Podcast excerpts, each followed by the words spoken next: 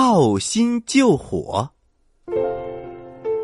小朋友，接下来宝林叔叔给你讲的这个故事叫《抱薪救火》。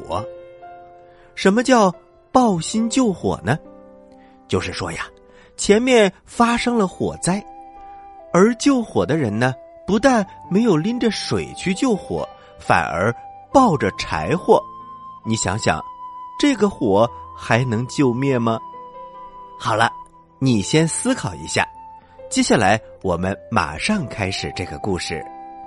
话说，在战国时期，秦国向魏国发起了大规模的进攻，魏国连连战败，被秦国占领了大片土地。公元前二百七十三年，秦国再次攻打魏国，魏国的情况变得十分糟糕。魏国的国君。急忙召集大臣，商量如何击退秦兵的办法。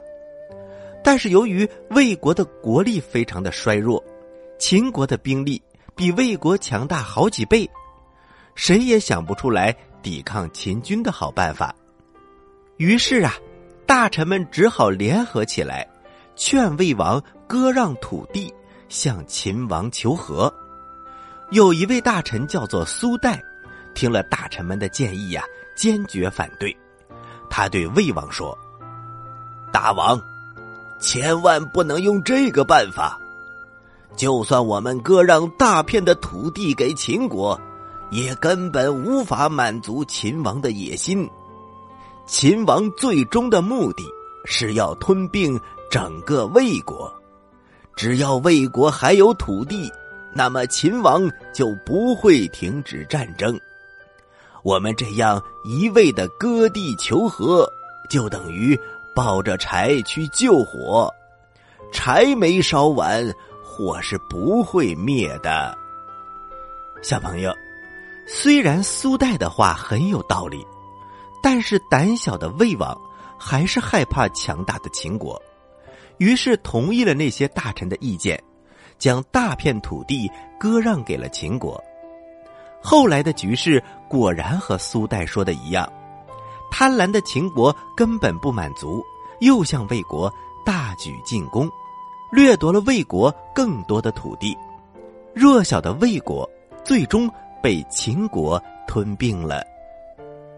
魏王没有采纳苏代的建议，通过割地求和来换取暂时的安宁，结果导致国家灭亡。抱着柴草去救火，比喻的就是啊，用错误的方法来消除灾祸，结果反而使灾祸扩大。小朋友们，我们日常生活当中会遇到很多问题，我们要想快速的解决问题，就要选对正确的方法。所以，宝林叔叔一直觉得，在处理事情的时候，选择。正确的方法，才是解决问题的不二法门。